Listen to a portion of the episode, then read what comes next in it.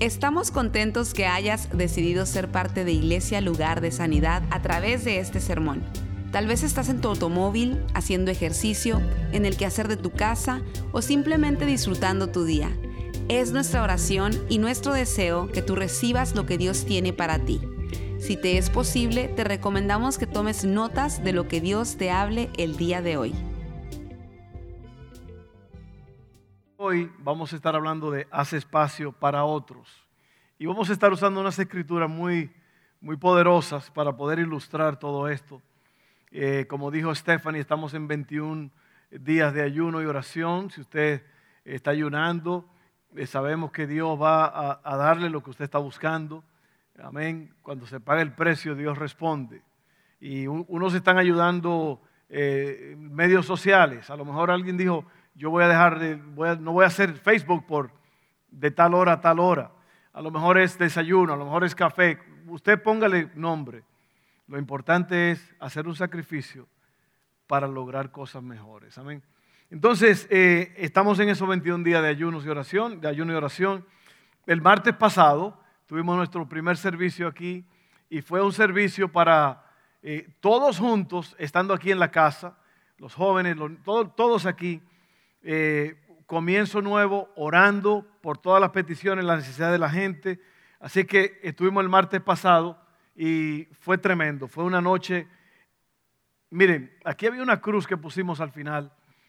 Y esa cruz, toda la iglesia puso un, un selfie note de esas, de, no selfies, ¿cómo se llama? Self-stick, ya, selfie, sticky notes llenamos esa y la pegamos en la cruz. Esa cruz estaba saturada. Yo tomé una foto, y nada más que no la he puesto en los medios sociales, pero fue algo extraordinario ver cómo el pueblo llegó aquí enfrente a poner las peticiones en las manos de Dios. Eh, así que no, no falte este martes, vamos a estar trabajando duro. Ahora, déjeme decirle por qué estamos diciendo todo esto y haciendo todo esto, porque hoy es domingo de visión. Domingo de visión quiere decir que estamos eh, viendo qué es lo que, todo lo que vamos a estar haciendo este año, las cosas que vienen en los próximos días. Eh, estuvimos hablando en ese martes sobre entrega, un tiempo increíble.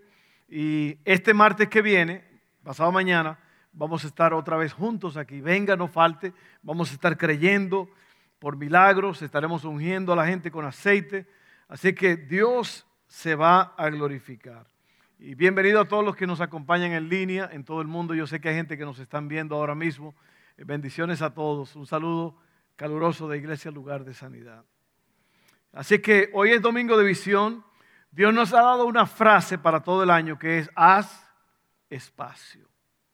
Haz espacio. La semana pasada hablamos sobre hacer espacio para la presencia de Dios. Hoy, mientras buscamos lo que Dios tiene para nosotros como familia espiritual, hablaremos cómo hacer espacio para los demás, cómo hacer espacio para otros.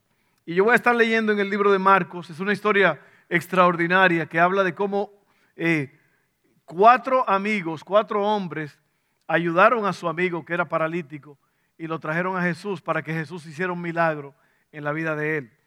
Vamos a leer ahí rápidamente, así que domingo de visión, vamos a estar eh, viendo ciertas cosas hoy. Vamos a estar hablando de aquí en Marcos 2, 1 al 4 y vamos a estar compartiendo otras cosas de lo que está pasando en todos nuestros campuses. ¿Listos? Cuando Jesús regresó a Capernaum varios días después, enseguida corrió la voz de que había vuelto a casa. Pronto la casa donde se hospedaba estaba tan llena de visitas que no había lugar ni siquiera frente a la puerta. Mientras él les predicaba la palabra de Dios, llegaron cuatro hombres cargando a un paralítico en una camilla. Como no podían llevarlo hasta Jesús debido a la multitud, abrieron un agujero en el techo encima de donde estaba Jesús. Luego bajaron al hombre en la camilla justo delante de Jesús. Qué tremenda historia, ¿eh? Eso suena como casi como de película. Jesús acababa de terminar una gira de predicación y regresó a, una de sus ciudades base, que es Capernaum. Eh, Su popularidad como hacedor de milagros y maestros se estaba extendiendo rápidamente y todos querían ver y escuchar a Jesús y ver de qué se trataba todo esto. Jesús está predicando en la casa de alguien. La casa durante ese tiempo eran más o menos como un cuarto con un techo plano y ese, esa casa tenía una escalera afuera que llevaba hacia el techo. Y el techo tenía vigas de madera y los huecos estaban rellenados con tierra y materiales compactados. O sea que no era como meterse en una de nuestras casas. Hoy hubieran tenido que usar un, taladro de esos hidráulicos y se meten en una casa en nuestros países mayormente que los techos son de, de cemento, de concreto. Y eso es importante, todo eso, de cómo era la construcción en ese tiempo, para poder entender cómo es que ellos llegaron a donde estaba Jesús. Entonces, este hombre, este amigo de ellos, es un hombre que está en una camilla. Él está paralítico. Él no puede, eh, él, no puede depender de sí mismo. Dependía de los demás para alimentarse, para vestirse, para transportarse, para moverse, para limpiarse cuando se ensuciaba. Este hombre sueña con estar sano, pero se despierta cada día mirando la realidad de la habitación de la que nunca saldrá. El cuerpo que lo mantiene prisionero, la camilla que conforma su mundo y sabe que nunca será libre, sin trabajo, sin dinero, sin influencia, sin familia, sin futuro. Esa es la condición de ese hombre. Yo quiero que usted piense en un momento, ¿por qué es que los amigos ahora sienten una urgencia de llevarlo donde está Jesús? Porque ellos saben que Jesús sí puede hacer algo. Y ahí está la clave. Ahí está la clave. Recuerde que hoy el mensaje de hoy se llama haciendo espacio para otro. Hace espacio para otro. Vamos a ver dos cosas poderosas en estos versos. ¿Ok? Dos cosas poderosas aquí. La primera es la persistencia y el compromiso de los amigos. La persistencia y el compromiso de los amigos. Hoy día con los medios sociales y todo eso, la gente eh, a veces pone cosas. ¿Cuántos ustedes saben que a veces las cosas, las personas se alocan poniendo cosas como, como que el, Facebook es como para desquitarse, para desahogarse? Y el Facebook no es para eso, el Facebook es para comunicarse y, poner fotos y, hablar de tu familia, lo que está pasando y todo eso. Pero la gente viene, empiezan a, a tirar indirectas y todo eso, lo ha visto, ¿verdad? Entonces, me metí muy profundo ahí, se me fue lo que iba a decir. Ah, iba a decir algo. Déjeme, déjeme volver aquí.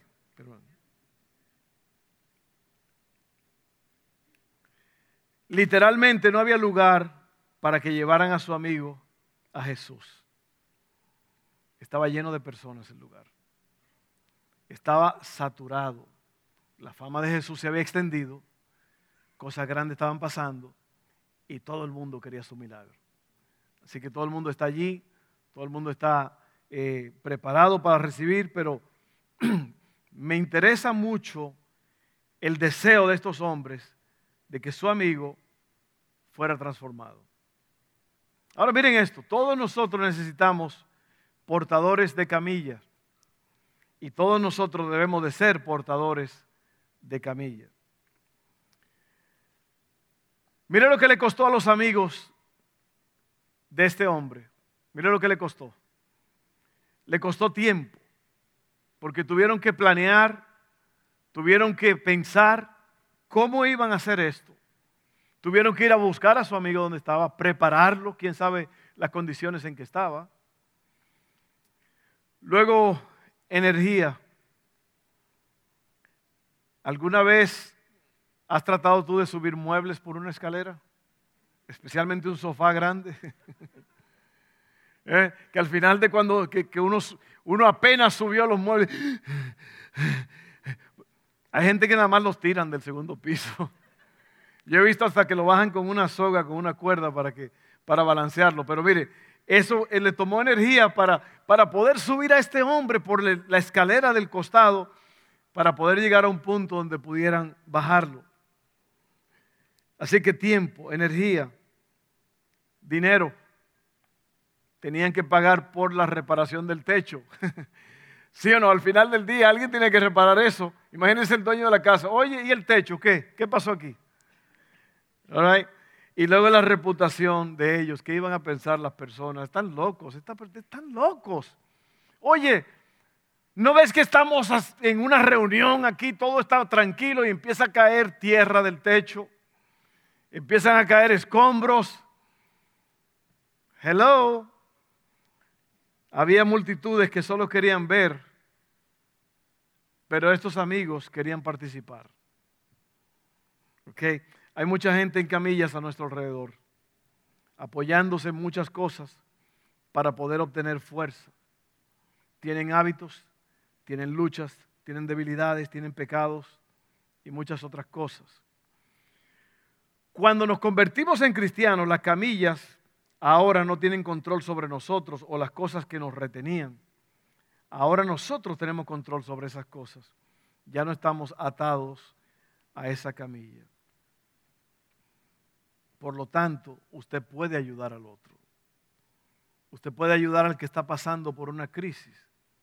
¿Y sabe qué? Yo creo, yo creo que todo el mundo pasa por crisis. Todo el mundo tiene su tiempo de, de expresar tristezas. Hace poco yo vi la historia de una mujer en un barrio muy rico aquí en Baton Rouge que fue corriendo a la casa de un pastor eh, con un ataque de ansiedad. Por favor, ore por mí. Por favor, ore por mí, por mi familia, con miedo.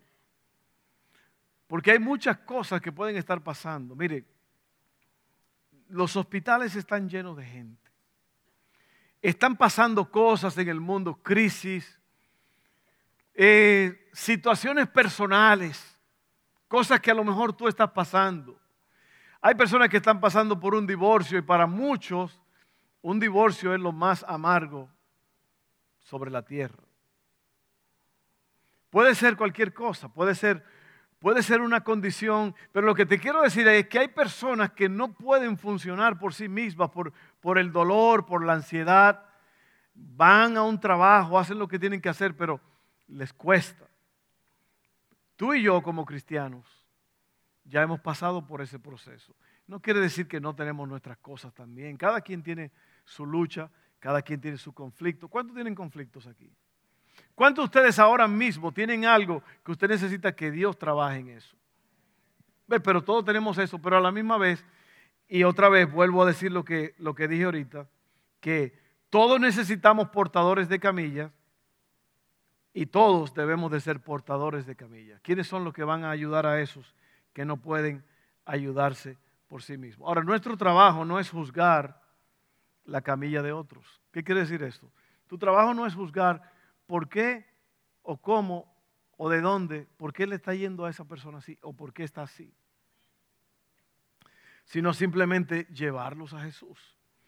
Estos amigos lo hicieron por este hombre. Como iglesia, aquellos que nosotros, eh, que, aquellos de nosotros que hemos sido atraídos a Jesús, ahora estamos llamados a traer a otros.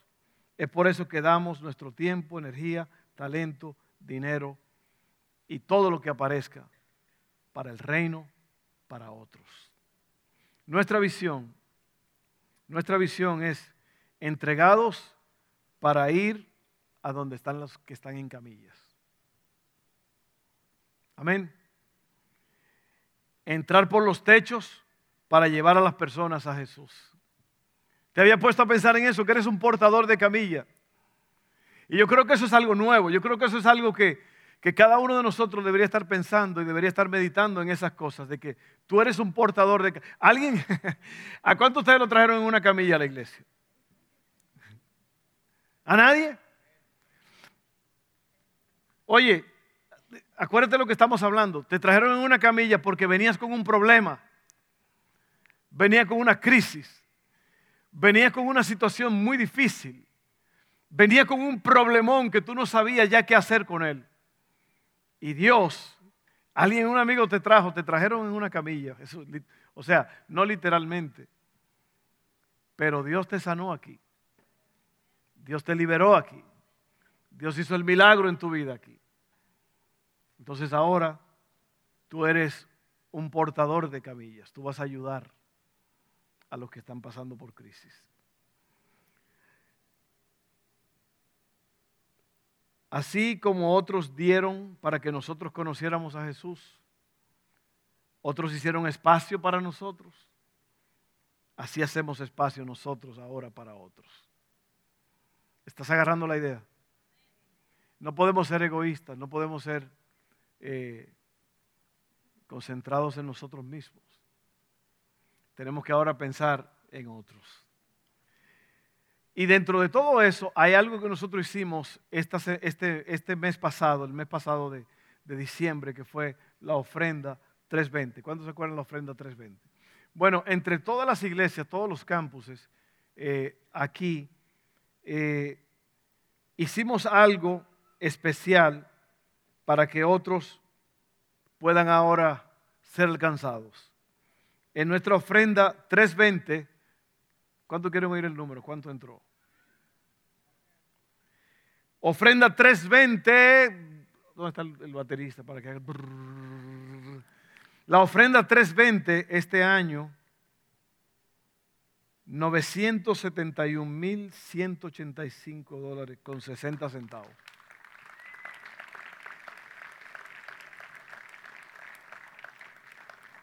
Un tercio de eso lo dimos nosotros, el campus hispano. No se crean. Uy, ya estamos muy orgullosos. ¿eh? No, nosotros, nosotros pusimos una parte ahí. Pero imagínense ahora lo que eso puede causar. Esto ayuda, esta ofrenda 320 es para eso, para ayudar a los que están en camillas, para los que no pueden por sí mismos. Y eso, mire, aquí en este país hay muchas posibilidades para hacer ciertas cosas, pero imagínense, hay países donde la gente simplemente no puede. Alguien más tiene que hacerlo por ellos. Hay algo, hay un, país donde estamos trabajando que se llama Swaziland o Swazilandia. Y en este lugar, a través de oración, hemos creído y actuado. Todo el dinero que se necesitaba para este campus ha entrado para cubrir los gastos de nuestro campus en Swaziland. Estamos emocionados y nosotros hemos sido parte de eso. Tú y yo hemos sido parte de eso.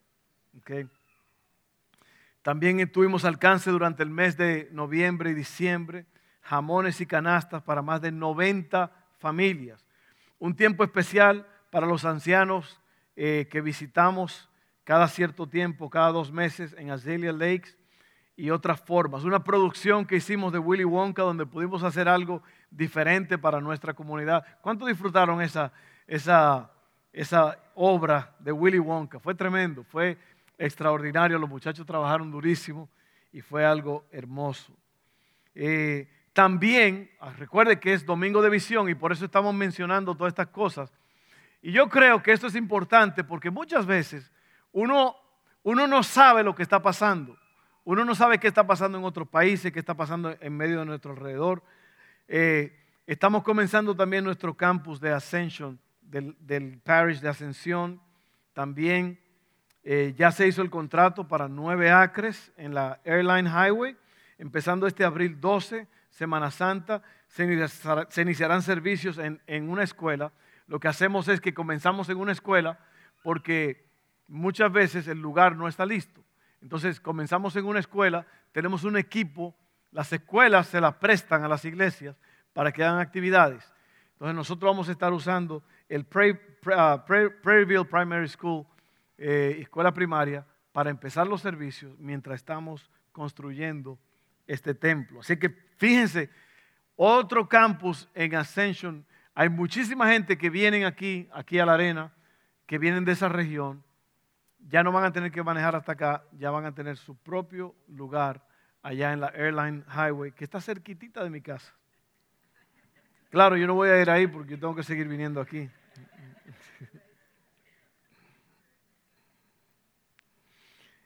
Estamos haciendo espacio para otros en otros lugares, pero también aquí queremos hacer lugar para otros. Si usted quiere empezar a seguir haciendo, si quiere empezar o seguir haciendo espacio eh, para otros, haciendo lugar para otros en esta casa, queremos hacer, queremos que usted haga algo. Y es que puede enviar un texto a lugar de sanidad al 41411. Ahí está, ¿verdad? Ahí está, mírenlo ahí. Visite healingplacechurch.org, hace espacio o envíe el texto al lugar de sanidad al 41411. Lo que va a pasar ahí cuando usted envíe ese texto, usted va a quedar registrado y vamos entonces a trabajar juntos para hacer cosas grandes. Hay un evento que viene en la arena próximamente que es de, nosotros le cambiamos aceite y le hacemos reparaciones a carros de, de viudas, de personas que no pueden y vamos a estar participando prontamente. No tengo la fecha exactamente, pero se lo vamos a dejar saber el martes para que todos participemos. Hemos sido invitados a participar en, este asunto. Es grande, es extraordinario. Personas que no pueden eh, arreglar su carro, lo que sea, nosotros vamos a estarle ayudando en eso. Así que mande su texto a ese número. Y para, para seguir en ese punto, vamos a leer en, otra vez, vamos a seguir leyendo en Marcos 2, 6 en adelante, para que usted vea lo que pasa entonces ahora en el cuartito allí donde está Jesús. Algunos de los maestros de la ley religiosa que estaban allí sentados pensaron, ¿qué es lo que dice? Es una blasfemia. Solo Dios puede perdonar pecados, porque recuerden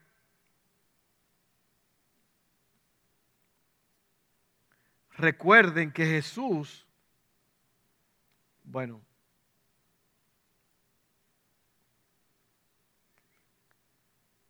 perdón, perdón, se me fue la...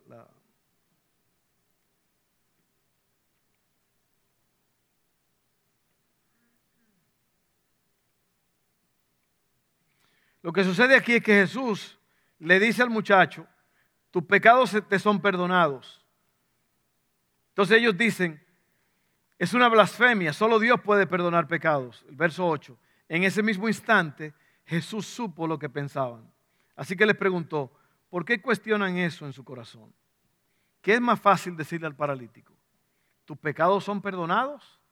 ¿O ponte de pie, toma tu camilla y camina? Así que les demostraré que el Hijo del Hombre tiene autoridad en la tierra para perdonar pecados.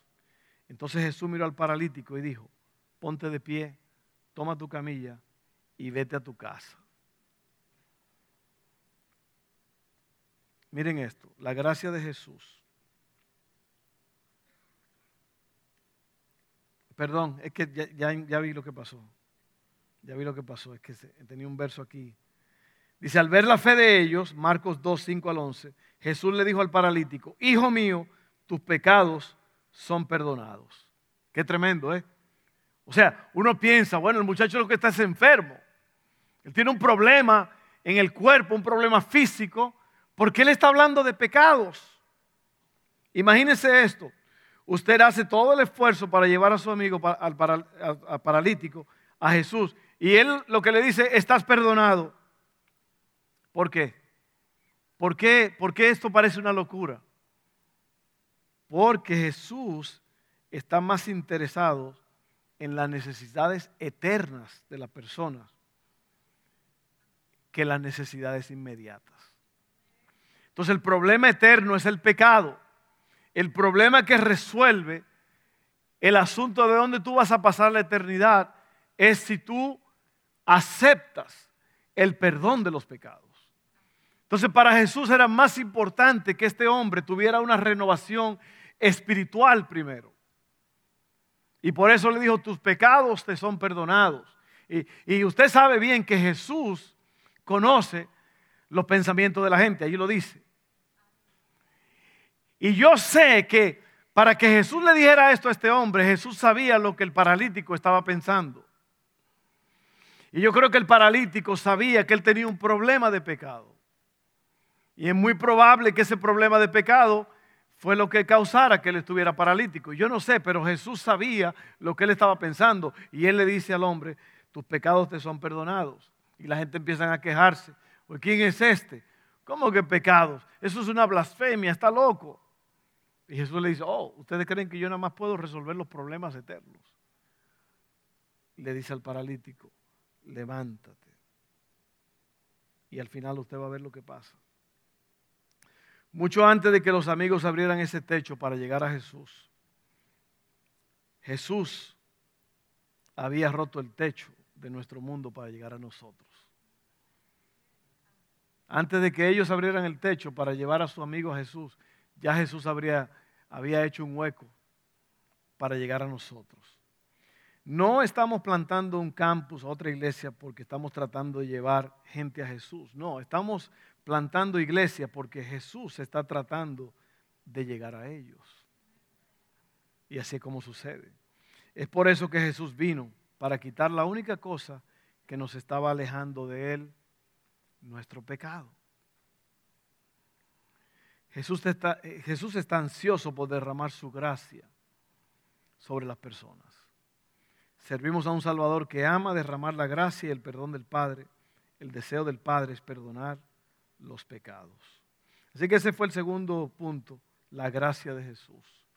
La gracia de Jesús, el amor de Jesús para alcanzar a otros. Entonces, vamos a leer ya al final aquí en Marcos 2.12.